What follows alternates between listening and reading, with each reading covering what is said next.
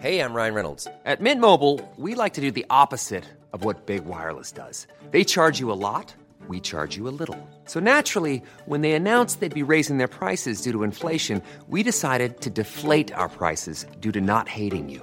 That's right. We're cutting the price of Mint Unlimited from $30 a month to just $15 a month. Give it a try at mintmobile.com slash switch. $45 upfront for three months plus taxes and fees. Promo rate for new customers for limited time. Unlimited more than 40 gigabytes per month. Slows. Full terms at mintmobile.com.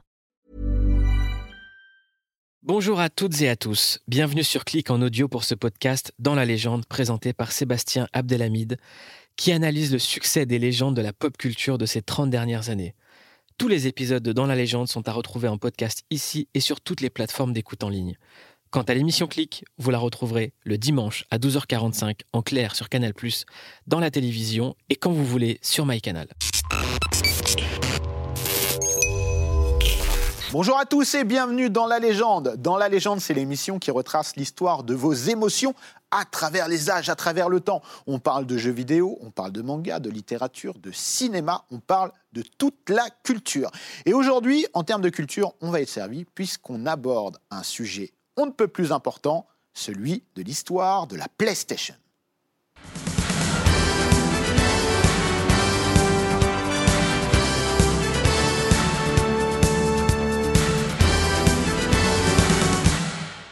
Et pour parler de ce monument qui est PlayStation, et j'ai bien dit qui est PlayStation et pas seulement la PlayStation, nous avons un plateau de choix de qualité en la présence de Greg, éditeur, hein, euh, Kurokawa, pour ne pas le citer, euh, mais aussi légende du jeu vidéo et de la presse Merci. du jeu vidéo. Merci. Bienvenue. Ben, merci, je découvre là, vous avez tout refait pendant mon absence? Et oui, parce que tu es déjà venu, mais Oui. sur l'ancien plateau. Exactement. Donc, euh, bienvenue sur ce nouveau plateau. qui, qui, qui est donc une, une, une chaussure géante. Voilà, exactement. On ne cite pas les marques. Euh, Johan avec nous, qui est euh, directeur euh, du, du web, on va dire, chez Viacom CBS, c'est ça? Oui, c'est ça. Voilà, moi j'allais dire chez euh, J1, Game One, tout ça, mais maintenant il faut dire Le- l'ensemble. Le, le groupe, ouais. Voilà, bienvenue et tu es un fervent fan de PlayStation et reconnu en tant que tel il paraît. hein. Le monde digital. Ouais. Voilà, on dit monde digital parce qu'on est vieux. Oui, oui, ben, très belle euh, présentation. Et Jean-François Maurice avec nous, euh, bienvenue de Jeux Vidéo euh, Magazine. Euh, évidemment, euh, c'est bientôt les 20 ans, si je ne m'abuse. On, va fête les 20 ans cette année. Voilà, on fera une grosse fiesta l'année prochaine quand ça sera plus propice. Mais ouais, ouais, c'est 20 ans de jeux vidéo magazine. Et vétéran de la presse euh, JV aussi, on peut le dire. Avec, euh, oui, il y a des années, la création entre autres aussi de PlayStation Magazine. C'est peut-être pour ça aussi que, que je suis là aujourd'hui. Exactement, j'avoue qu'il y a un, un petit rapport. Alors, avant toute chose, maintenant, il est temps de parler de la première PlayStation. Et j'ai envie de vous dire, on va parler de ce qui était à la base qu'un lecteur CD et qui est devenu une légende.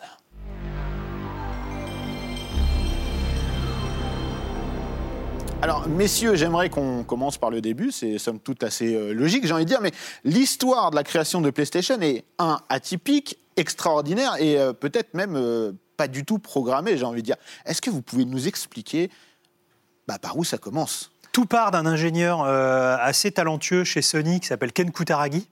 euh, qui euh, au départ gérait plutôt. Enfin, c'était un mec qui était beaucoup trop en avance sur son temps. C'est-à-dire que dans les années 80, déjà, il fait des écrans plats. Donc on lui dit non, il y a le Trinitron, c'est très bien, c'est moins cher. Après, il commence à dire on va mettre des. euh, Qui travaille chez Sony. qui hein. travaille chez Sony, c'est un ingénieur chez Sony. Ensuite, il dit on va mettre des écrans à cristaux liquides partout. On dit non, non, le LCD c'est moins cher. Enfin bon, bref, il a toujours des, des visions euh, absolument incroyables. Et euh, bon, il va faire gagner énormément d'argent à la boîte et il va comme ça grimper assez vite. Et il va se retrouver, lorsque Nintendo crée la Super Nintendo, il va se retrouver à développer le processeur sonore de la console. Qui est un des processeurs sonores les plus reconnus dans le monde du jeu vidéo. hein. Exactement. Il y a tout un tas de légendes autour de, de ce composant électronique. Mais euh, voilà, donc Ken Kutaragi prend conscience vraiment de l'importance euh, et de la puissance du jeu vidéo.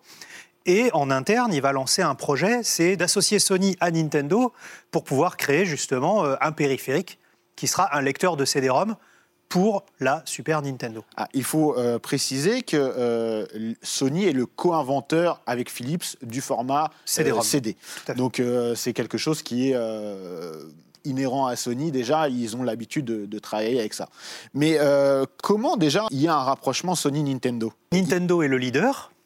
De facto, grâce à la NES puis à la Super NES, euh, ils sont leaders dans le monde. Et Ken Kutaragi connaît déjà l'architecture de la machine puisqu'il a bossé dessus. Donc à partir de là, il va euh, commencer à en parler à ses supérieurs, qui vont commencer à en parler à Nintendo. Et Nintendo dit Ok, bah, de toute façon, la Mega Drive fait son Mega CD, c'est l'avenir, on y va. Oui, parce qu'il faut rappeler, hein, pour les plus jeunes d'entre nous euh, qui nous regardent peut-être, à l'époque, le format CD pour la console de jeu n'existe pas, ou peu. Et euh, on est euh, plus sur euh, du format cartouche, hein, Tout à fait. euh, sur euh, Mega Drive, sur Super Nintendo. euh, Cartouche ou séville, euh, enfin, ou séville entre guillemets, Sony, puisque Sony est éditeur, à- au début des années 90, Sony est éditeur de jeux pour Super Nintendo et Mega Drive. Alors là, c'est intéressant parce qu'on va recontextualiser Sony, euh, parce que là, aujourd'hui, évidemment, on, on- on limite, on ne peut pas dissocier PlayStation de Sony, mais à l'époque, Sony, c'était avant toute chose des magnétoscopes, euh, des télévisions, Le Walkman. le Walkman, Le on va en parler après, c'était une, une énorme euh, innovation. Et là, Sony fait son incursion dans le monde du jeu vidéo par euh, Ken Kutaragi pour euh, le chipset euh, sonore de la Super Nintendo, mais également donc dans du jeu. Ils ont Sony Imagesoft, qui est une filiale qui va décliner, entre autres, qui a pour but de décliner les, franchises, les licences cinéma, entre autres, sur les consoles de jeux vidéo. Donc, parmi les premiers jeux, on, a, euh, on va avoir Hook, on va avoir The Last Action Hero, chef-d'œuvre, on va avoir Cliffhanger, qui était pas mal de mémoire, je crois, Cliffhanger. Moyen. si, c'était pas mal, ça jouait, ça se jouait. Il y a- oui, il y avait des phases un petit peu Voilà. bizarres parfois. Non, on va dire que Sony Imagesoft, c'est- enfin Sony ne va pas briller forcément en tant qu'éditeur de jeux vidéo, même si après on aura un Sky Blazer, on aura un Mickey Mania qui vont, qui vont remonter le, Oui, le niveau. Mais en tout cas, Sony fait ses premières armes dans le jeu vidéo en tant qu'éditeur et non pas en tant que constructeur. C'est quelque chose d'important, c'est que Sony est déjà présent dans le jeu vidéo, alors via le chipset de la, de la Super Nintendo, via le projet qu'on va évoquer après avec Nintendo aussi, mais ils sont déjà là en tant qu'éditeur en fait. Donc c'est un, milieu qui, Ça, on qui est au début des, des années 90, On est au- 92, 93 On est au début des années 90, euh, effectivement, puisque la Super Nintendo et Mega Drive, on est. euh, que- alors la Super NES, elle sort au, au Japon en 90, mais l'histoire du, du- enfin, ils commencent à parler de faire un, un CD-ROM ensemble dès 1989 a priori. Et, euh, le, problème, c'est qu'il va y avoir. euh, Et d'ailleurs, c'est pour ça que Sony commence à faire des jeux vidéo. C'est pour s'entraîner. En fait, les premières cartouches, c'est pour s'entraîner plus tard à, euh, comment dire, à alimenter le, futur CD-ROM. Et grosse trahison, c'est qu'en fait, entre-temps, donc, Yamauchi, qui était le président de Nintendo à l'époque, il s'entretient longuement avec le, PDG de, de Nintendo America. Et, il lui dit Ouais, mais alors tu sais, par contre, euh, la fortune de Nintendo, elle est faite parce qu'on touche des royalties sur les cartouches, puisque les cartouches sont propriétaires de Nintendo. C'est-à-dire, par exemple, tu es Capcom, tu fais Street Fighter pour euh, Super Nintendo, mais chaque cartouche que tu vends, tu dois reverser un petit peu à Nintendo parce que tu payes le droit d'utiliser le format cartouche de Nintendo. Mais le CD-ROM, il appartient pas à Nintendo. Donc tous les jeux CD-ROM, Nintendo touchera rien. Et donc du coup, c'est ce qui fait reculer euh, Yamauchi, le président de Nintendo. Et là, il y a un camouflet énorme à Sony, c'est qu'au CES de 92, si je me souviens bien, on présente à la fois la PlayStation, enfin le PlayStation, qui est donc l'unité CD-ROM qui va sous la. Alors, il s'appelait déjà comme ça. oui, il s'appelait déjà Avec un PlayStation. hein. Avec un code espace. Play- C'était en- deux mots, PlayStation. c'était PlayStation. Et en même temps, Nintendo présente aussi le CDI. Je ne sais pas si vous vous souvenez de cette machine. Ben, malheureusement, oui. C'est un, c'est un lecteur, c'est un lecteur de CD Philips. C'était une espèce de fausse console de jeu. En fait, c'était un lecteur de CD qui permettait d'avoir des, des petits jeux interactifs dégueux. Et, et en gros, les deux projets sont présentés en même temps. Et du coup, bah, ça veut. En gros, Nintendo. euh, Attends, là, qu'est-ce que tu me dis? Tu me dis que au CES de 92, donc le, le PlayStation, donc l'association Nintendo Sony doit être présenté. Oui. C'est-à-dire que les gens de chez Sony, ils viennent au CES. Et ils découvrent que Nintendo fait des CD avec quelqu'un d'autre. Et donc, c'est un- c'est une grosse baffe dans la tête. Ouais, c'est une trahison euh, C'est très forte. ah ouais, c'est- c'est- donc pour eux, ils sont là. Ouah, qu'est-ce qui se passe? Et en plus, euh, quand ils demandent des explications à Nintendo, Nintendo les traite un peu avec mépris, avec dédain, on va dire. C'est-à-dire qu'ils disent oui, bon bah écoutez, euh, c'est plus notre priorité, mais si vous avez envie de faire un CD pour nous, euh, ne vous gênez pas. C'est-à-dire que, en gros, tu passes de partenaire privilégié à si vous voulez faire un CD-ROM pour notre machine, en gros, tu les traites comme les mecs qui font les manettes cheloues et les, les accessoires. euh, Mais mais, euh, il y a un truc que je comprends pas. Quel est l'intérêt de Nintendo euh, de s'associer avec Philips pour le CDI C'est-à-dire que Philips leur dit on veut lancer une machine interactive, mais les jeux vidéo c'est un peu débile. Nous on est une marque un peu prestige, on voudrait un truc qui se met dans le salon qui est classe, et on voudrait s'associer avec Nintendo. Et Nintendo dit bah écoutez, nous on n'a pas envie de mettre les doigts dans votre truc parce qu'on ne sait pas ce que c'est, mais par contre, si vous nous donnez de l'argent, on vous prête nos licences. Voilà, c'était juste un, un deal de licence. Voilà, exactement. Et on sait que par la suite, enfin, on le sait, nous on le sait en tout cas, le CDI, euh, si vous en avez pas entendu parler, c'est qu'il y a une bonne raison. Et si vous en avez entendu parler, vous savez que c'est un four total en fait. Ah hein. bah, tous les enfants qui demandaient des jeux vidéo à Noël et qui se retrouvent avec le CDI, enfin, c'est des traumas. euh, Sachant que c'était même pas une manette à proprement parler, c'était Une une, une télécommande, sorte de dit. télécommande. Mais même pas une télécommande, oui. Hein. Oui, non, non. Moi, j'ai joué à Conforama. Euh, donc, euh, j'allais là-bas pour y jouer parce qu'il y avait Zelda il y avait le jeu de tennis. Je sais plus si c'était Roland Garros ou Wimbledon. euh, euh, voilà, mais c'était vraiment horrible. Et donc, euh, quelle est la réaction de Sony euh, quand. John, quelle est, quelle est- la réaction de Sony euh, quand. Ben, en quand fait, la, réaction de base est, d'annuler entièrement tout le projet.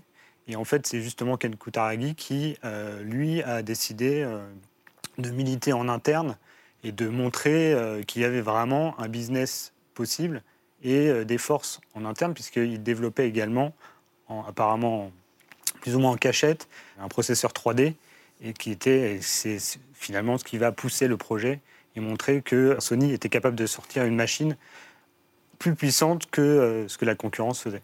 Oui, parce que là, ils étaient à la base, ils étaient juste en, en accessoire, quoi. Oui, exactement. C'était un complément. hein. De toute manière, la forme de ce prototype euh, euh, de PlayStation en deux mots. J'ai pu y jouer, en plus, hein. Il y a deux versions. hein. Il y a la version qui se collait sous la Super Nintendo, un peu comme une extension de, du, euh, comme le Mega CD.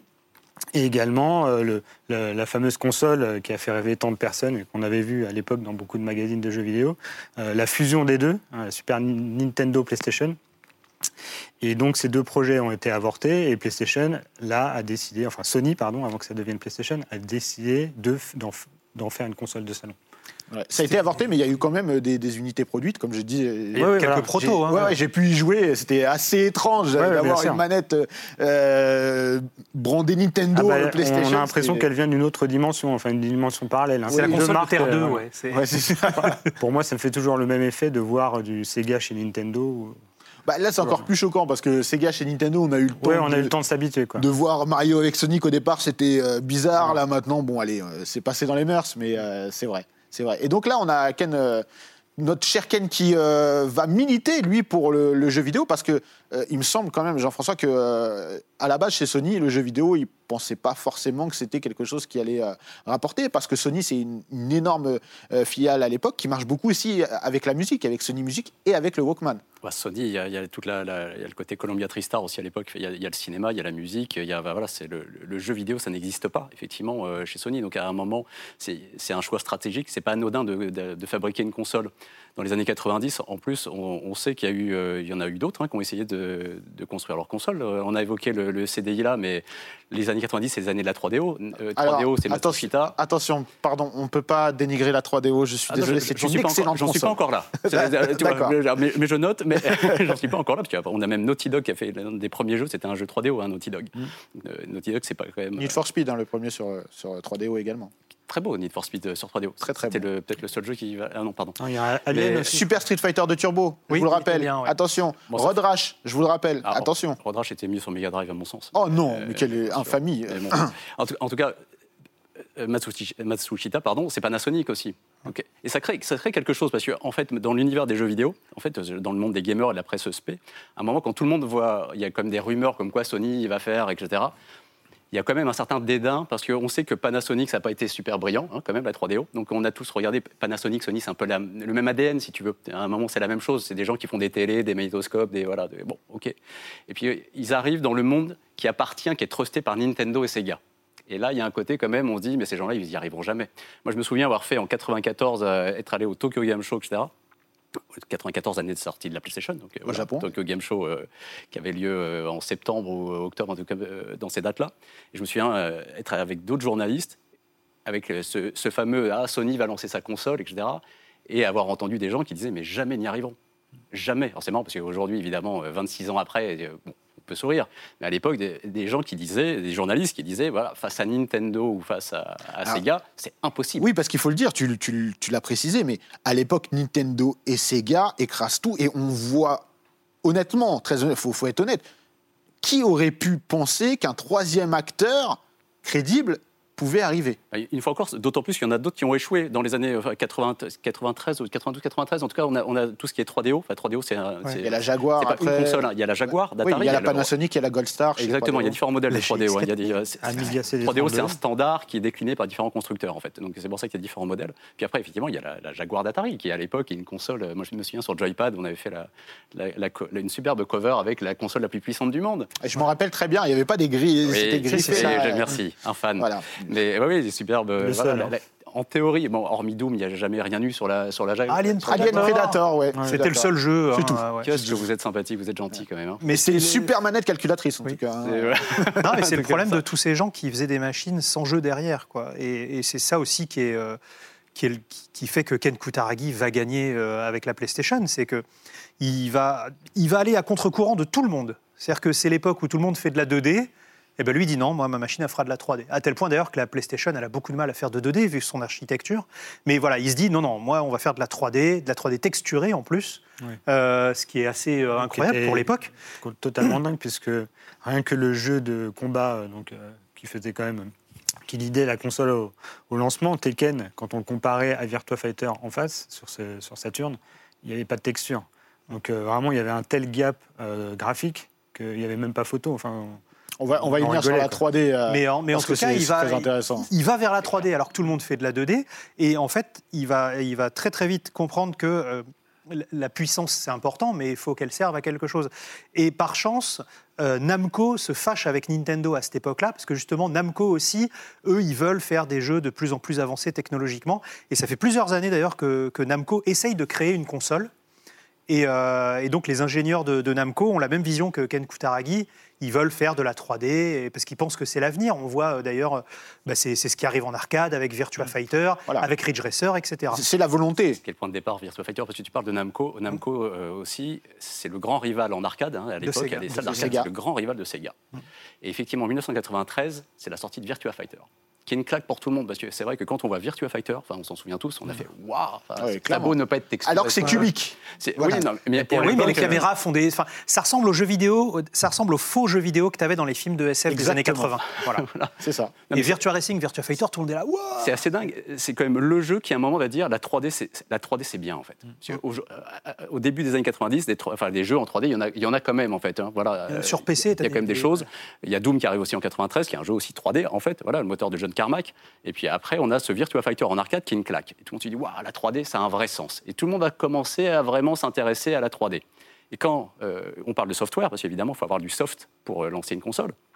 Et au-delà de, de- des jeux après comme Tekken, etc., le jeu qui lance la PlayStation, c'est Ridge Racer, voilà, qui est un jeu, et c'est Namco. Pourquoi pareil? Parce que en arcade, il y a les jeux de course de Sega. Daytona Voilà. USA. Mais on a Daytona, euh, on a Sega Rally, a- c'est ça qui fait. Enfin, on a tous passé des heures et des heures là-dessus, à la tête dans les nuages. euh, voilà, c'était génial, on s'est tous éclatés là-dessus. c'était l'arcade à la maison. Exactement. Et quand ils arrivent, la PlayStation, c'est pour ça qu'on parlait tout à l'heure du- de, de gap technologique. Il y a un moment, quand la PlayStation elle arrive, on a tous eu cette impression de dire j'ai l'arcade à la maison. Mais Ah, oui. Racer, oui. c'est- Ridge Racer, mais quelle classe Ne serait-ce que, puisqu'on y est, parlons-en, ne serait-ce qu'avec le CD de démo de la PlayStation, on avait un dinosaure, Oui. Oui. Bah, c'est ça qui convainc tout le monde. C'est-à-dire que Ken Voilà, Kutaragi. juste avec la tête d'ailleurs. hein. Oui. Euh, bah, après, tu peux le voir marcher et tout. hein. Oui, nous, euh, mais je crois qu'au départ, il, justement, il, il avait juste. euh, Il y a la, tête et après il apparaît en entier. Ouais. En fait, ce qui se passe, c'est que Ken Kutaragi, il arrive à s'adjoindre la complicité de Namco, mais derrière, euh, les gens ils veulent pas signer. Sony, on s'en fout, machin. Donc même chez les éditeurs, c'est. les éditeurs sont plutôt ils froids sont en fait. froids. Et, et, ce- et donc Ken Kutaragi fait un coup de poker. Il, invite les, les 100 et quelques plus grands éditeurs japonais. Il les fait venir à un gala. Il les enferme dans une pièce sombre. Et là, hop, il projette le dinosaure que qu'on connaît, donc le fameux T-Rex en 3D. Et il a la manette à la main. Il dit regardez, c'est- voilà notre console, c'est ça. Et la légende raconte que les mecs sont partis en courant pour téléphoner vite, vite, il faut faire un contrat avec Sony tout de suite. euh, voilà. Et a priori, c'est comme ça que d'un seul coup, tous les développeurs euh, japonais se sont mis à faire des jeux sur PlayStation. Et pourquoi le tyrannosaure? Parce que c'est l'époque aussi des Jurassic Park, Bien etc. sûr. Donc à un moment, tout le monde a cette image du, du- du tyrannosaure de Jurassic Park en tête, etc. Et qu'à un moment, ça arrive sur une console. Voilà, et que les effets spéciaux de Jurassic Park sont euh, C'est ceux qui amènent la extraordinaires 3D au cinéma. Ouais, exactement, euh, il y a un- une claque graphique et là aussi il y a un gap technique dans le cinéma qui arrive euh, juste après donc euh, sur console. Et donc il est temps maintenant d'accueillir un nouveau challenger, la PlayStation. Parce que là, concrètement, ça y est, on y est. Ils ont réussi à convaincre tout le monde, à s'adjoindre euh, des, des- des- des studios et des développeurs. Donc, en 94, au Japon, sort la PlayStation. Déjà, j'ai envie de m'adresser à, à- à vous tous. Euh, Johan, tu n'étais pas dans la presse à l'époque, mais tu as, ton avis aussi sur la question. Est-ce que quand sort la PlayStation, vous y croyez Jean-François? Alors, euh, très franchement, oui. Enfin, moi, j'ai toujours été. euh, enfin, je, je- je suis curieux et assez euh, voilà, euh, positif. J'étais un fan de, de la marque Sony. Moi, j'étais j'étais biberonné au Walkman. hein, donc, c'est l'avantage de la vieillerie. C'est qu'à un moment, euh, Sony, c'est une marque qui évoque quelque chose. C'est de l'innovation. C'est j'en ai rêvé, Sony l'a fait. hein. C'est- l'excellent sl- slogan de, de Sony. Donc à un moment, on, on ne peut que regarder. Et puis, puis nous, on avait suivi l'avantage d'être dans la presse spécialisée, c'est que les fameuses démos de dinosaures, etc. on- on- enfin, c'est des choses qu'on a qu'on a suivies. Donc on les a vues, donc on les, on les voit arriver. Après, effectivement, le nerf de la guerre, on sait que c'est le soft. Ça, toujours, c'est l'histoire des consoles de jeu. Euh, Voilà, c'est le jeu qui jeu, fait le succès des consoles. Voilà. Et euh, quand Sony démarre, il démarre avec Ridge Racer. Ridge Racer, une fois encore, moi je me souviens, voilà, elle, a dû sortir le 3 décembre au Japon. Tu m'arrêtes si je dis une bêtise, Greg C'est ça, on l'a reçu le 5. Ouais, voilà, un peu comme à ça. Donc, ça veut dire on l'allume et vraiment, enfin, c'est le moment. le- on, on a tous en, en tête aussi le fameux son de démarrage. Il faut absolument le mettre, mais parce que c'est- iconique le son de démarrage. Et puis on a ce Ridge Racer, c'est-à-dire que Sony nous amène l'arcade à la maison. C'était le début de la fin de l'arcade d'ailleurs. hein, les ouais, salles ouais. d'arcade derrière. Pourquoi j'allais jouer à Ridge Racer? Alors qu'on l'avait à la maison. alors que j'avais à la maison. Je m'installe dans mon salon, je vais pas mettre des pièces. enfin, voilà. Et le soft va, faire vraiment la différence. Et en fait, au moment où on voit Ridge Racer, on se, on se dit pas est-ce qu'ils vont réussir? On se dit c'est quoi la suite? C'est ça qu'on se dit. Et on se dit waouh. Et puis derrière, enfin, ils ont enchaîné parce que Et la suite, c'est Toshinden, c'est Exactement. C'est tout ça. Alors, ils ont enchaîné très vite avec des titres où il fallait y jouer. Voilà, et, et tu, tu parles de Toshiden, c'est assez intéressant parce qu'il y avait euh, à l'époque, je me rappelle, moi je disais la presse et j'étais un passionné de jeux vidéo déjà. Et même, et bon, je vais vous dire la vérité, j'ai une anecdote sur Toshiden, c'est que euh, j'avais pas d'argent pour acheter la console, elle était sortie en- l'année d'après en France à 2099 francs. Ah, 2400. Et je faisais croire à mes potes que je l'avais et j'avais échangé des jeux pour avoir Toshiden et je leur montrais à la fenêtre de chez moi. Ah. J'ai dit, mais bien sûr que je l'ai, regarde, regarde. T'avais le jeu et pas la console. Exactement. Voilà. C'est Donc, un début. C'est Ça, c'était une une incroyable aventure. Euh, toi, Joanne, quand, quand euh, t'entends parler de la console, t'es es déjà joueur? Alors, j'en j'en entends parler euh, à travers les magazines euh, spécialisés. Et évidemment, euh, il y avait ce, ce- j'ai la même, le même affect pour Sony. C'est-à-dire qu'à l'époque, Sony, euh, c'est le Japon, Sony, c'est le futur, Sony, c'est euh, la high-tech. Et euh, tout de suite, tous les articles qui montrent même des- les premiers visuels de la console, ça vend du rêve. Même si elle reprend énormément de codes de, de Nintendo, hein, le même gris, etc. Euh, c'est le futur, c'est la, la puissance, le format CD qu'on n'avait pas. Parce qu'en France, on n'avait pas. Enfin, le méga CD était quand même hyper rare, hein, hormis le voir en rayon dans un, ma- dans un Il magasin. était cher pour ce que c'était. Voilà. Euh, et donc c'est vrai que bon maintenant ça- la galette peut faire euh, sourire, mais même le rayon euh, de comment s'appelle l'espèce de- d'arc-en-ciel que peut envoyer la galette, c'est voilà, c'est le futur. On, pouvait, on se disait, euh, ouais, la machine arrive. Et ensuite, quand elle arrive en France avec une campagne marketing On complètement dingue, euh, évidemment, euh, j'étais euh, totalement, bah, j'étais la cible en fait. Donc, après. T'avais quel âge? euh, je devais avoir euh, 15-16 ans, je pense. Donc t'étais totalement Voilà. la- la- le début de la cible Voilà. de, de PlayStation. Bon, toi, Greg, t'es pareil que Jean-François, t'étais déjà dans la presse. Hein Bah oui, oui, Joypad à oui. l'époque. Bah, ça nous faisait rêver parce que euh, la, la- enfin, la PlayStation, on y, on y croyait parce que surtout ce qu'alignait Sega en face, c'est-à-dire qu'on on, on choisissait la console qu'on qu'on- qu'on allait acheter parce que la, la Saturn sort deux semaines avant la, la PlayStation au Japon. Et, et effectivement, les, les jeux qui sont présentés, euh, bah, ils, sont moins, ils ont l'air d'être moins bien sur Saturn. C'est-à-dire que les jeux qui arriveront dans un an sur Saturn ont l'air bien, mais à la sortie de la console, il n'y a pas grand-chose face à la PlayStation.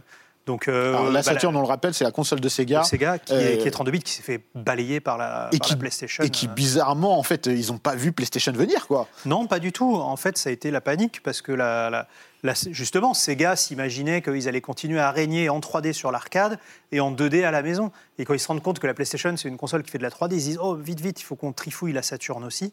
Et, euh, et du coup, la Saturn fait une 3D, mais qui est moins bonne. Enfin, elle peut faire aussi bien que la PlayStation, mais c'est très compliqué, donc les programmeurs se, se cassent le nez dessus. Et, euh, et, et puis la PlayStation, c'est propre, c'est un bloc, etc.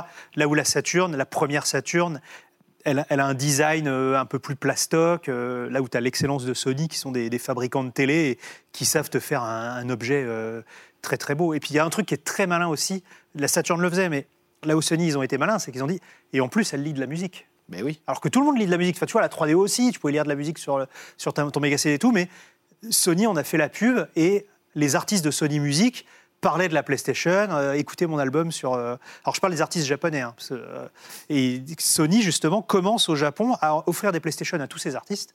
Donc les artistes deviennent fans de jeux et du coup ils en parlent dans les interviews, etc. Ils disent euh, mon album que vous pouvez écouter sur la PlayStation, qui lit aussi les CD, machin. Enfin, ça commence à rentrer comme ça dans y a l'esprit des gens. un nouveau marketing, hein, tu, tu en parlais, euh, euh, Johan, euh, c'était les pubs PlayStation. Je vous propose d'en regarder une parce que là, euh, on est sur euh, vraiment un tournant pour le jeu vidéo. Rang de France. Votre enfant a peut-être été exposé à la puissance de la PlayStation. Examinons bien tous les symptômes. Un exemple. Ici, le bouton du haut. C'est évident, ce jeune homme est victime d'un relâchement de sa personne. Et tout ça parce qu'il s'adonne à Toshinden. Pour des raisons de sécurité, vous n'en verrez que quelques secondes. Rappelez-vous, ne sous-estimez pas la puissance de la PlayStation.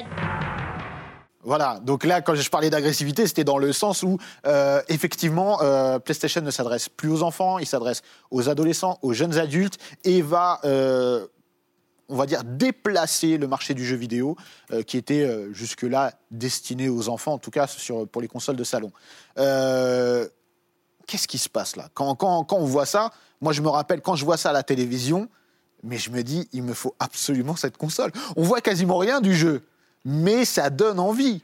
Ils- ont été très forts en termes de positionnement. C'est ce que tu soulignes, c'est qu'effectivement, à l'époque de, de la guerre Nintendo-Sega, Nintendo c'est la console de la famille, on est sage, c'est pour les enfants, on sait que dans l'univers Nintendo, euh, on peut faire jouer les kids. Sega jouait la carte du un peu plus rock'n'roll. Le Le rebelle. Ouais, exactement. Sega c'est le rebelle, c'est voilà. plus fort que toi. C'est exactement. C'est punk. Il y, avait un côté comme ça. Et Sony décale encore, euh, voilà, fait de- du jeu vidéo, effectivement, ça on passe du jouet à l'objet high-tech, déjà, parce qu'il parce qu'il y, a- il y a aussi l'historique Sony. Bien sûr. Il y a un moment, Sony, c'est l'inventeur du Walkman, ils ont cette image-là. Donc à un moment, c'est un objet high-tech. Et puis à un moment euh, aussi, eux, ils disent, c'est plus un jouet, etc., c'est un objet hype. C'est c'est vraiment le côté du, c'est l'objet qu'il faut avoir. Et puis, et les jeux répondent à ça. C'est-à-dire qu'à un moment, et quand on fait Sonic et Mario, oui, on s'adresse, on sait à qui on s'adresse, a priori quand même. Et Sony va sortir alors, une campagne de, de pub avec le comité anti-PlayStation qui est vraiment audacieuse. Je pense qu'aujourd'hui, il n'oserait plus faire ça, parce que l'époque ne, peut- ne- ne peut plus, on ne peut plus faire ça aujourd'hui. Clairement. Voilà, personne n'oserait faire ça. Et pourtant, c'était hyper courageux. Le comité de faire de l'anti-publicité pour promouvoir la, la console, c'est brillant, effectivement. Et on a tous en tête les pubs. euh, Là, on, on en a vu une, mais il y en a, il y en a plusieurs qui sont déclinées. Et à chaque coup, c'est brillant. Le comité anti-PlayStation, ils sont grotesques. Et ils, ils symbolisent un petit peu l'ancien monde du jeu vidéo, quelque part. Il C'est un peu- un peu les procès qu'il y a eu en fait euh, aux États-Unis euh, euh, pour euh, Nintendo et Sega à une époque. Quoi. Ah bah dans- enfin, et, et contre Doom, et contre Night Trap, on parlait du Mega CD tout à l'heure, voilà, et qui ont été au cœur de, de, de procédures. Mortal Kombat à l'époque, il ne faut pas oublier aussi, on est dans les années Mortal Kombat, donc il y a eu quand même, euh, c'est la naissance de, de l'ESRB aux, aux États-Unis dans ces années-là, avec, euh, il y a eu quand même des procès aux États-Unis, hein. il y a eu aussi le massacre de Columbine, qui est quand même une tragédie qui a été reliée au jeu vidéo à un moment, donc on est dans un truc où le jeu vidéo, oh là là, c'est c'est pas bien. C'est mal. C'est mal, voilà. Euh, et PlayStation, c'est la promesse d'une expérience nouvelle. Déjà parce que le support est nouveau, parce que les 3D c'est nouveau, parce que le marketing est nouveau. Ils réussissent vraiment à faire quelque chose de très très fort. Ils renouvellent complètement le spectre du jeu vidéo et ils vont repositionner le jeu vidéo sur un marché beaucoup plus adulte, qui est le marché aujourd'hui en fait? C'est-à-dire que c'était il y a 26 ans et Sony, avec la première PlayStation, voilà, va Ils sont réinventés en fait. le- donner ses le lettres marché. de noblesse en quelque sorte aux jeux vidéo, si tu veux. Un moment, ce qui était considéré comme un loisir pour gamins attardés, enfin même s'il y a toujours des gens qui considèrent que c'est un loisir pour gamins attardés, hein. ça fait 25, 25 ans qu'on essaie de leur expliquer que non, mais voilà, il y- en a. Sony néanmoins, avec, avec la PlayStation, va vraiment propulser le jeu vidéo dans une nouvelle galaxie. Mais je pense que pour rebondir sur ce que tu disais, tu as tout à fait raison dans le sens où Sony, c'est euh, l'objet high-tech, c'est la technologie, c'est l'innovation. Et donc leur console et leur positionnement doit être celui-ci. Comme Nintendo, bah, c'est un fabricant de jouets à l'époque. Et donc le positionnement qu'ils ont, c'est toujours produire quelque chose de familial. Donc là, on a un, un nouveau, euh, un nouveau challenger, mais euh, on l'a dit qu'il va écraser euh, Sega mais littéralement. Comment, justement, est perçue l'arrivée de la PlayStation dans, dans le monde, et notamment en France Euh, Elle sort en septembre 95, je crois, en, Oui, en France, donc euh, quasiment un an après. Euh, comment on l'accueille en France? Ah bah, on l'accueille d'une manière absolument phénoménale. C'est-à-dire que le septembre, donc c'est la rentrée de l'école, donc c'est toutes les nouvelles émissions qui démarrent. Bah, toutes les émissions à la télé sont sponsorisées par PlayStation. Chez Arthur, tu gagnes des PlayStation. Au Big Deal, tu gagnes des PlayStation. Euh, Ophélie Winter, elle joue à la PlayStation. Jamiroquai, il joue à la PlayStation. Tu entends parler de la PlayStation matin, midi et soir, que ce soit par les stars, que ce soit par les lots qui sont offerts, Europe 1, machin. Tout le monde offre des PlayStation. Sony profite de son carnet d'adresses de stars et de médias et arrose tout le monde via Sony Music. D'ailleurs, l'équipe marketing qui gère le lancement de, de la PlayStation en France, c'est des gens qui viennent de Sony Music. Ouais, mais ça a permis Et de normaliser oui, le jeu vidéo. et ça adore- Exactement. Ce que tu disais tout à l'heure, le jeu vidéo, c'est effectivement pour les, enfin, les gamins, les, les, les nerds un peu, etc. Sony, ça, ça rend le truc cool. C'est que d'un seul coup, voilà, on n'a plus honte. À un moment, on peut avoir 20 piges et dire, mais moi, je joue aux jeux vidéo. Voilà. On peut dire aujourd'hui concrètement que Sony, justement, c'est Sony qui a rendu le jeu vidéo cool et qui l'a fait entrer dans, dans la culture, en fait. Alors oui. La culture au sens large du terme. euh, la- ça a étendu le, le spectre, on va dire. parce Oui. que C'est surtout que ça n'a pas coupé, les, les jeunes jouent toujours, euh, enfin il y a toujours toutes les tranches d'âge, c'est juste ça a permis d'étendre un peu la- le spectre de, de joueurs. C'est ça qui est, euh, Tout comme la Wii aussi a permis, la Wii Nintendo a permis aussi d'élargir encore avec euh, voilà, un public final, encore euh, plus familial. tout Oui, Euh, mais sans, sans, sans le rendre euh, cool. Là, on a vraiment le- l'aspect où, euh, bah, ça y est, ça devient. euh, ça- on- pendant un moment, euh, comme, comme vous l'avez tous dit, euh, quand on jouait aux jeux vidéo à l'époque, au début des années 90, dans les années 80, etc., c'était un peu marginal, quoi. On était, euh, voilà, il y avait, on va dire, les gens, ils faisaient du sport, il y avait les autres, ils jouaient aux jeux vidéo, quoi. Et euh, les deux se mélangeaient pas vraiment. Et là, vrai. en vrai, euh, avec la PlayStation, j'ai l'impression que, en fait, tout le monde s'approprie le jeu vidéo. Bah, Il y, y a ce côté-là. C'est-à-dire qu'avant, c'était oh là là, il joue aux jeux vidéo, c'est un débile. Maintenant, c'est devenu oh là là, il passe ses journées aux jeux vidéo, c'est un relou. Mais il est relou à jouer aux jeux vidéo, mais c'est pas débile de jouer aux jeux vidéo. C'est juste qu'il sait pas s'arrêter. Donc c'est vrai qu'il y a une nuance qui a été créée de ce côté-là. Mais je dirais pas qu'elle a fait rentrer le jeu vidéo dans la culture non plus, hein, parce que enfin on peut voilà euh, Super Mario c'était déjà connu, et puis oui, bah, oui. Pac-Man, enfin euh, Évidemment. je veux dire euh, c'est pas toi qu'on va dire euh, l'impact culturel de Pac-Man, mais euh, il y a, ça, ça existait déjà. C'est juste que ça a permis de euh, ça a permis aux adultes de, de jouer euh, aux jeux vidéo et effectivement comme C'est dit exactement Jean-François, là où je voulais vous emmener. hein. voilà. Ça a normalisé, ça, je ça a pense. normalisé Voilà. technologiquement le jeu vidéo. C'est-à-dire qu'avant- jusqu'à présent, les gens qui connaissaient pas le jeu vidéo, ils voyaient des cubes qui faisaient bip bloop, tu vois. Mm. Et là, là, bah, tu peux plus. Là, t'as as Ridge Racer, t'as machin. Tu dis ah ouais non, ok, en fait c'est de la 3D, c'est super beau. Et surtout, il y avait des jeux également pour tous les publics, ce qu'il n'y avait pas forcément avant. C'est que là, euh, quand on était face à des Tomb Raider ou euh, Metal Gear, Mm. euh, Metal Gear Solid, mais évidemment, c'était c'était des jeux cinématiques et qui pouvaient étendre pareil à un autre public. Parce que C'est avec la PlayStation que les- la presse cinéma commence à parler Voilà. de jeux vidéo. Alors, c'est là où le rapprochement voilà, entre le cinéma et le jeu vidéo se fait de plus en plus pressant parce que on a déjà, euh, tu parlais de Metal Gear, euh, la PlayStation c'est une usine à rêve. Moi je l'appelle comme ça vraiment parce qu'on a des titres fabuleux et ce qui est assez étonnant c'est qu'on a aussi des titres euh, fabuleux mais qui sont également sur Saturn en fait. Mm. On a des titres multiplateformes Tomb Raider l'était, oui, mais Oui. qu'on va retenir et qu'on va même identifier comme étant PlayStation. comme étant PlayStation. Alors, on va venir sur les jeux après, mais j'ai- j'aimerais euh, aborder un aspect important parce que euh, le temps, euh, on court après le temps. C'est comment PlayStation est devenu l'icône qu'il est aujourd'hui. C'est-à-dire qu'aujourd'hui, quand on parle de jeux vidéo, pour beaucoup, quand ils parlent d'une console, peu importe si c'est une PlayStation ou non, ils vont dire ah, arrête de jouer à la PlayStation, euh, etc. Pour euh, des gens de- de- d'un d'un autre âge ou d'une autre génération, PlayStation, c'est devenu le jeu vidéo. Comme Nintendo le fut euh, à une époque. C'est-à-dire que euh, dans les années. euh, Toutes les consoles portables voilà. étaient une Game Boy. Exactement, c'est ça. Et aujourd'hui, c'est PlayStation, mais sur plusieurs générations. Là, il y a la PlayStation 5 euh, qui, qui est parmi nous. Euh, ça a traversé les générations. Comment vous l'expliquez? Il faut encore que c'est parce que enfin, la PlayStation est un objet hype.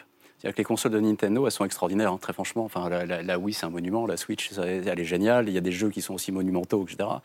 Sauf que j'ai quand même le sentiment que hum, avoir une Wii, c'est- bien, mais c'est- pas hype et c'est pas cool. C'est pas avoir le dernier, le dernier iPhone. On est quand même sur une, une- approche euh, assez techno avec PlayStation parce qu'il y a l'héritage Sony, parce qu'il y, y a cette marque derrière, qui est une marque technologique. Donc, euh, aujourd'hui, c'est cool d'avoir le dernier, le dernier iPhone. En fait, en fait c'est cool aussi d'avoir la PS5. C'est-à-dire que pour le lancement, tu évoques le, le lancement de la PS5, euh, c'est une super bécane, sauf que pour le lancement, par exemple, il n'y a pas spécialement Non. beaucoup de jeux, tu vois, hormis le Spider-Man Miles Morales, etc. En fait, des jeux de lancement sur la 4 en plus. qui est dispo sur la 4, mais qui a été conçu pour la 5. Néanmoins, c'est l'un des rares jeux qui a été vraiment conçu Ouais. pour Next Gen. En fait, il n'y a pas de jeu. Alors, on dit que c'est le jeu qui fait. Mais sauf que c'est cool d'avoir la PS5. Hum.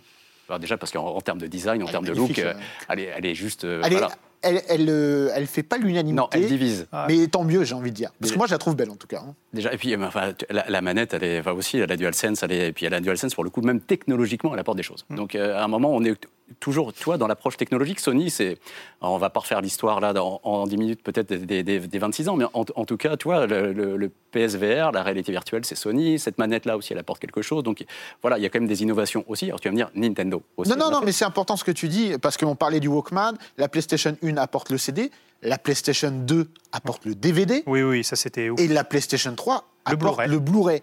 Donc, à chaque fois, il y a quelque chose en plus, en fait. Ça devient des machines multimédia. C'est-à-dire que contrairement aux consoles Nintendo qui sont. Mais Nintendo n'a jamais revendiqué autre chose. Attention. Non, non, mais hein. Nintendo a toujours dit on fait des consoles de jeux qui sont des consoles de jeux. Bien Ils ont des jeux extraordinaires dessus. Et voilà, c'est très clair. Et justement, quand, quand tu es une famille que tu l'achètes, tu sais ce que tu achètes.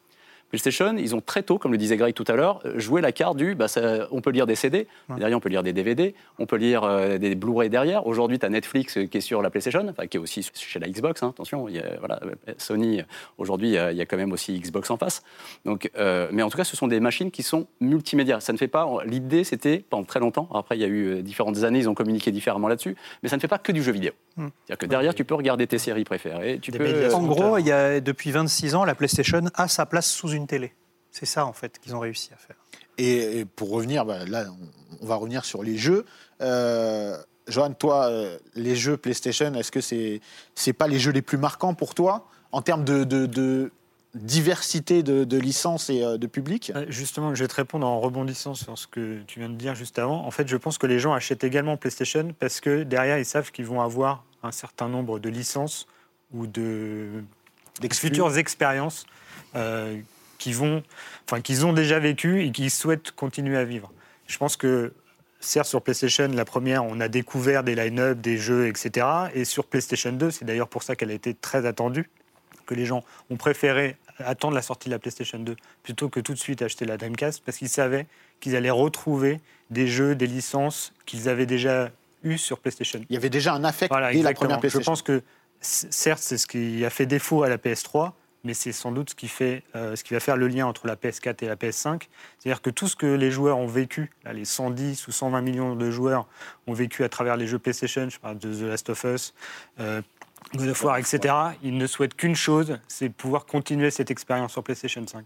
Et c'est pas forcément la hype de l'objet, je pense que c'est la hype du contenu. C'est plutôt la guerre du contenu plutôt que celle du contenant. Parce qu'au final, on se rend, on se rend compte qu'il y a très peu de différence d'une machine à une autre, que la PS5 et la Xbox euh, série euh, X. pardon, parce que, euh, j'ai toujours du mal à m'y retrouver, série X, euh, il y a finalement très peu de différence. Et qu'est-ce qui va faire la différence? C'est les studios derrière, c'est les jeux vidéo. Après tout, on- une fois qu'on est face devant la télé, on joue à quoi? On- Enfin, c'est le jeu vidéo qui, qui fait le lien entre le joueur euh, Et ça, PlayStation machine. l'a l'a construit, l'a, l'a- l'a compris pardon, assez tôt. assez déjà, tôt et sur le la construit. première euh, génération. Ouais, et le construit là, vraiment. Je pense que depuis la. Officiellement, même en, interne, depuis la création de leur PlayStation Studio, qui regroupe tous les studios euh, internes, euh, on sent que là, ils ont vraiment compris que c'était euh, leur avenir, qu'au final, Sony, comme, les, comme tous les fabricants, vendront de moins en moins de hardware sur la durée, parce qu'il y a le cloud, gaming, que la technologie a subi un certain gap. Et évidemment, euh, c'est le, c'est le jeu vidéo qui fera toute la différence. Oui, parce que là où, euh, quand la PlayStation 1 est arrivée, il y avait euh, une claque monumentale techniquement et graphiquement avec la 3D, évidemment, au fil du temps, euh, ce, ce gap s'est amenuisé pour voir être parfois, euh, comme on le voit aujourd'hui, en vrai, euh, Je suis pas d'accord euh, vraiment Ah. parce que je suis pas vraiment d'accord parce que euh, euh, le- ne serait-ce que la PlayStation 4 ou la Xbox One, euh, certes les jeux qui sont sur PlayStation 4 sont moins beaux que sur un PC très cher, mais justement le PC très cher, il est très cher. Il n'y a pas beaucoup de gens qui l'ont. Et- c'est pas en ce sens-là que je disais ça. et, et je- et je pense que euh, quand les- les- les- le grand public, qui, qui est aussi le socle qui a fait le succès de Sony, quand il va voir la démo de la PlayStation 5 euh, en magasin, tu vois, quand tu passes dans les magasins de hi-fi euh, et que tu as les grands écrans, tu as 50 euh, télé euh, euh, OLED machin, et qu'il y a, sur toutes va y avoir la démo d'un jeu PlayStation, gens vont être waouh, c'est super beau, c'est encore plus beau que la 4. Alors que suis pas forcément d'accord. Là-dessus, tu crois que les gens au- vont pas voir la différence? Aujourd'hui, euh, on va pas se mentir, il y a déjà un parc de télé 4K qui est euh, pas énorme. Mhm. Euh, les gens sont en HD, voire en Full HD. Et aujourd'hui, sur euh, ce qu'on a pu voir, évidemment, il y a une différence. Encore heureux. Mhm. Mais est-ce que c'est cette différence qui fait que les gens ont envie d'acheter une nouvelle console? Je pense pas. C'est Non. mon, c'est mon avis. Non, non, non, ah, je dis pas, je dis pas qu'ils vont l'acheter parce que qu'avant, c'est plus beau. de la 2D C'est- à la 3D, C'est un, mélange, d'impactant. C'est un mélange à la fois de, de, de, de cette beauté graphique, mais aussi, comme disait Jean-François, d'avoir envie d'avoir la nouvelle PlayStation. J'ai la nouvelle PlayStation. Vois, Après, C'est aussi un statut une social. promesse sur les softs à venir. Ce que tu soulignes, c'est qu'à un moment, on sait qu'on va avoir God of War qui va arriver. Voilà, on, on va pas se mentir, on l'attend tous. Voilà. Donc à un moment, Ragnarok, euh, voilà, ça sera pas 2021, ça sera 2022.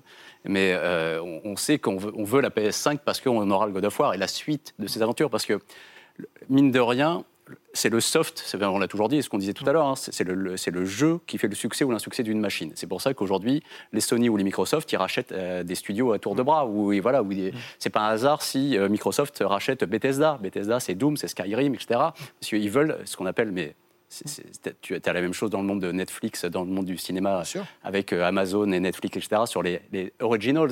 C'est qu'à un moment, si tu veux jouer à God of War, faut que tu sois chez PlayStation. Tu veux jouer à Halo, faut aller chez Microsoft. Tu jouer à Mario, tu vas chez Nintendo. Donc le contenu ori- original, c'est ce qui fait effectivement que les gens vont venir ou pas.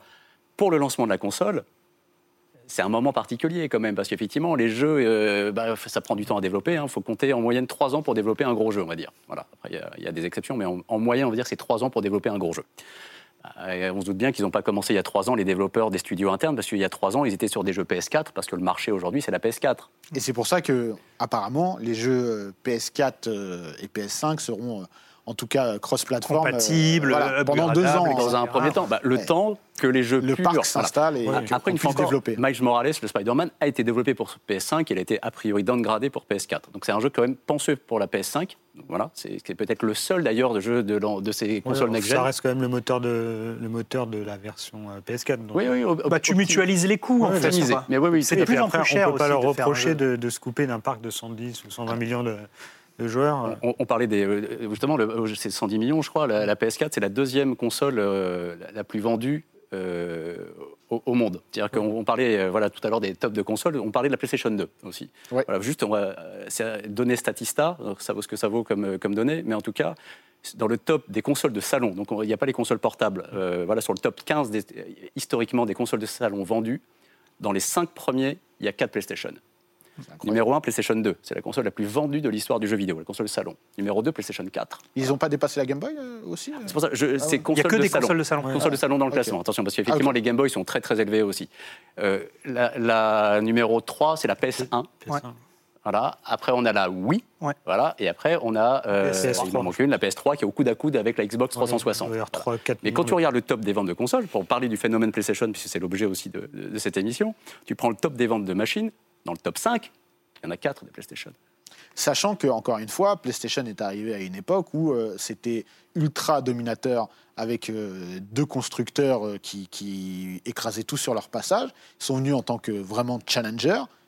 Et au final, en très peu de temps, ils se sont imposés dès leur première console et ils se réimposent après. Il faut le dire, je pense qu'on va parler un petit peu euh, sur ces dernières minutes de la, de la PS2. Ouais. Parce qu'avec la PS2, on a. euh, Qui était encore plus folle, en fait. On a en fait, c'est même pas une confirmation, mais c'est euh, une suprématie en fait qui, euh, qui s'annonce. En fait, quand Ken Kutaragi euh, réussit son coup de poker avec la PlayStation 1, euh, bah, d'un seul coup, Sony se rend compte que ah bah oui, on gagne plein de fric avec le jeu vidéo.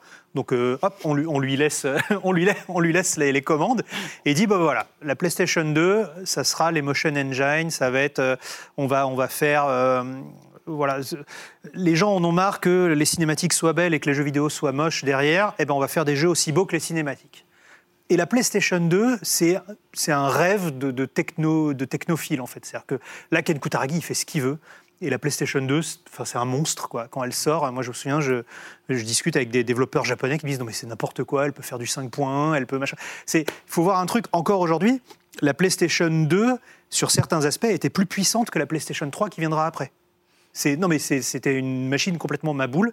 Et surtout, là où ils étaient très très malins, c'est que ce soit la PlayStation 1 ou la PlayStation 2, Sony faisait tous ses composants eux-mêmes.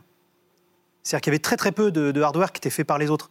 Là où euh, la Saturn, etc., il y avait une puce de machin, une puce de bidule. Ils maîtrisaient tout. Ils maîtrisaient tout. Donc très très vite, tu as des, nouvelles machines euh, qui sortent. Tu vois, tu as la. euh, Enfin, tu sais, la, la PlayStation, tu avais la 1000, après tu as eu la 3000, tu as la 5000. Enfin, c'est des... Parce qu'ils changent les composants, ils les améliorent au fur et à mesure, et du coup, ça leur coûte de moins en moins cher de les fabriquer. Et donc, euh, là où on part du principe que le business de la console, c'est tu perds de l'argent en vendant la console et tu te refais sur les jeux, Sony, très très vite, gagnait de l'argent même sur les machines. Ce qui, est, ce qui était, Oui, parce excell- que ce ce qui était que- nouveau à Ce l'époque. que tu dis, c'est qu'aujourd'hui, les constructeurs euh, de jeux vidéo, quand ils construisent une console, ils, construisent, ils vendent à perte Ils et en fait, ils récupèrent voilà. de l'argent sur les jeux. Et à l'époque, Sony réussissait à minimiser les pertes sur la PlayStation 1 et 2 parce que tous les composants quasiment étaient à eux. Et donc Ken Kutaragi, il s'éclate sur la PlayStation 2 et la PlayStation 2, il fait un truc super malin, elle lit les DVD. Et quand la console sort au Japon, elle sort en même temps que le DVD de Matrix, qui était un phénomène de société euh, mondial, hein, ce film, on peut le dire, l'impact de Matrix. Vous n'avez pas fait un dans la légende sur Matrix? Non, mais ça va. Ça va venir. hein. Bien sûr. Et, euh, et Sur le 1, c'est tout. Ouais. et, et du coup, quand, quand la PlayStation 2 sort, elle vaut 39 000 yens. Ça fait environ aujourd'hui euh, l'équivalent de 300 euros à peu près. Et donc, quand elle sort à 39 000 yens, un lecteur de DVD au Japon, c'est entre 60 et 100 000 yens. Donc c'est deux T'achètes une moins cher. PS2, tu t'intéresses même pas aux jeux vidéo. T'achètes une PS2, t'as un, t'as un lecteur de DVD très correct à la moitié du prix des autres. Donc, C'est incroyable. boum Voilà, ils en vendent 600 000 euh, le premier jour. Voilà. J'y étais. C'était le, bah, c'était le, le, jour de mon anniversaire. C'était le 4 mars 2000.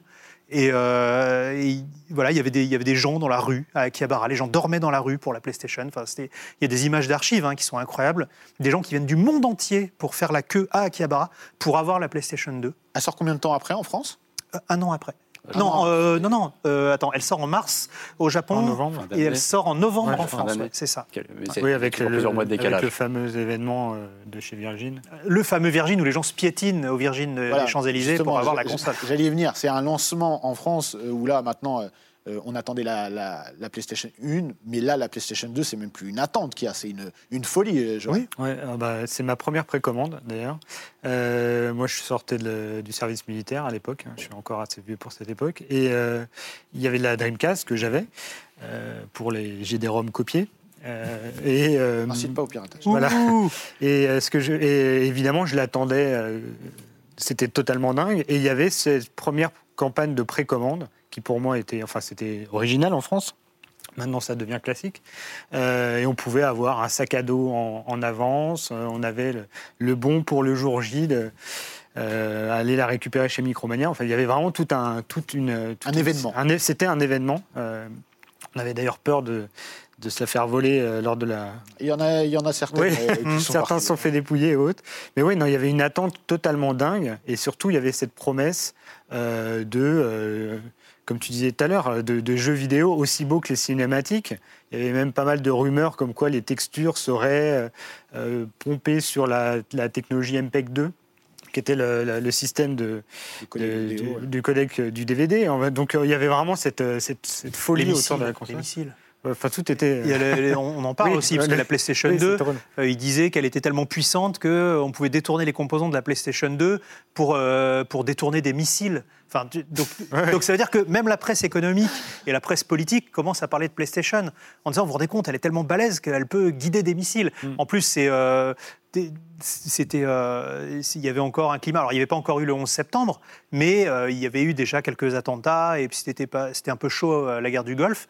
Donc, du coup, les gens disaient, vous vous rendez compte, les terroristes, enfin, les États-Unis ont dit, il faut interdire que la PlayStation soit vendue dans les pays Ah, du Moyen-Orient et tout. Si, si. Enfin, je sais pas si il y t'en avait des, c'était- des serveurs c'était je crois, qui fou, ouais. récupéraient. Alors je sais pas, ils faisaient des baies entières de, de PlayStation et je sais plus à quelle vocation. Pour en fait, faire des calculs- des super ouais, calculateurs, en fait, tellement la console Ah, était. c'est. Wargames. Voilà. Non, mais vraiment, hein, c'était. Ouais, euh, et donc, du coup, tu as envie d'avoir chez toi une machine qui peut piloter un missile, tu vois. C'est la classe. On n'a pas tous les mêmes envies, hein, mais euh, pourquoi pas, oui. Non, mais t'as pas envie de piloter un missile, mais tu te dis, je vais avoir. je- oui, c'est le J'ai un summum de la missile dans mon salon, quoi. tu vois. L'association d'idées fait que c'est plus un truc d'enfant. Et puis, On revient sur l'objet high-tech aussi. Hein, oui. Voilà, et puis les queues, qui a- ou la, la- la ruée du Virgin Megastore, on s'en souvient, où les gens, c'était c'était enfin, des c'était- émeutes. c'était dingue. euh, Mais, mais c'est aujourd'hui ce qu'il y a sur les, les- enfin où il y avait en tout cas sur les sorties d'iPhone. hein. Enfin, Oui, oui. c'est- Enfin, euh, pas pour ça que c'est bien, mais c'est même peut-être un peu triste. Mais euh, mais il y avait cet engouement pour la technologie, pour, le, di- pour avoir le nec plus ultra de la techno. Mm. Ils, ils ont réussi à cultiver ça quand même, Sony. Exactement, ils ont cultivé ça, mais ils n'ont jamais oublié les joueurs. C'est-à-dire que sur PlayStation 2, pareil, on a, une, on a combien de jeux? On a 10 000 jeux euh, sur, sur Non, il y PlayStation en a 2 4 ou, 4 ou 5 4 000, 000, je crois. quelque chose. Ah ouais, Ah ouais. c'est- quel- déjà énorme, hein, c'est ce qu'il y a sur PS4. euh, D'accord. Et sur en fin de PS1, gen. il y a combien de jeux? Là, je, je- croyais qu'il y en avait une où il y avait 10 000, euh, une bibliothèque de 10 000 jeux euh, Ouais, peut-être officiels. beaucoup de jeux copiés ou de. Non, non, mais peut-être sur 10 000, PS. ça me paraît beaucoup. sur, full euh, set, hein, ouais. Ouais, sur PlayStation, après, comme euh, il y a eu le- toute la partie euh, développement de, indépendant, Nati avec Rose. euh, la Rose. ouais. Et en fait, peut-être que là-dessus, euh, il y a eu plein de, de modes, de démos ou de, mini-jeux. Il y a eu quelque chose de révolutionnaire à l'époque, c'était la rétrocompatibilité, Mm. Les amis. C'est-à-dire que la personne qui achetait sa PS2 pouvait jouer à ses jeux euh, PS1. euh, Ça, c'était hyper malin parce qu'en plus, il n'y avait pas beaucoup de jeux sur la PS2. Pareil, quand elle sort, la PS2, il n'y a pas de jeu. Il faut attendre un an, qu'il y ait les Onimusha, tout ça qui commence à arriver. La, Play- la- la- la PlayStation 2 sort, tu as Fantavision. Ok alors, Fantasy- Et tu as Ridge Racer, mais qui était déjà vieux. Alors, il y avait quand même SSX. Enfin, moi, quand je l'ai acheté, j'avais SSX, c'était Kentag, et c'était déjà euh, quand même des bonnes claques. Oui, mais c'était pas, c'était pas, c'était plus la révolution. Ah Il faut non. attendre Onimusha et Devil May Cry pour vraiment te dire, ok, j'ai la console la plus puissante dans Mais mon par salon. contre, Et mais après, c'est de la claque. Ouais, Oui, ils, ah bah, ont, ça ils ont tellement enchaîné. euh, en plus, FF10, Ouais. Mais le truc, c'est que c'est pas. On, on dit c'est grâce à Sony, mais euh, en fait, Sony n'a pas. euh, Sony a juste créé un environnement favorable. Derrière, c'est les éditeurs qui se sont tirés la bourre. C'était tellement concurrentiel. Mm. C'était à celui qui ferait le plus beau jeu, le plus drôle, le plus éclatant, le plus. Donc c'est la- la- l'émulation et la compétition entre les éditeurs qui ont fait aussi qu'il y a eu des jeux absolument légendaires sur PlayStation 1 et 2. on a, on a eu euh, quand même GTA. Le jeu le plus vendu, c'est quoi GTA San Andreas Oui. euh, sur, euh, sur PS2, il me semble. Ouais, ouais, ouais, c'est Euh, plus de 10 millions de copies. Voilà, c'est énorme. Oui, voilà, c'était 10 millions de copies pour GTA, c'est pas 10 millions de. de- je, suis- je suis fou. Et, euh, et on, a, on, a, on a vraiment. En fait, on a la PlayStation 1, mais en mieux, en plus audacieux encore, avec Sony qui euh, se repose pas sur ses acquis, au contraire, mais va justement encore y aller, encore et encore et encore. Est-ce que la PlayStation 2, c'est peut-être jusqu'aujourd'hui, euh, c'est pas la, la- la PlayStation la plus aboutie, on va dire Si. Enfin, pour moi, oui, clairement. euh, c'est, même, même, je pense, une machine qui n'aurait pas dû exister. C'est-à-dire que quand un, quand un financier regarde euh, la PlayStation 2 à l'époque, il se dit Mais on ne peut pas sortir ça, c'est beaucoup trop cher, c'est beaucoup trop compliqué, c'est machin. Et c'est Ken Kutaragi qui est auréolé de son succès et qui fait Non, moi je veux ça, ça sera ça. C'est, une machine qui n'aurait pas dû exister, la PlayStation 2, en fait.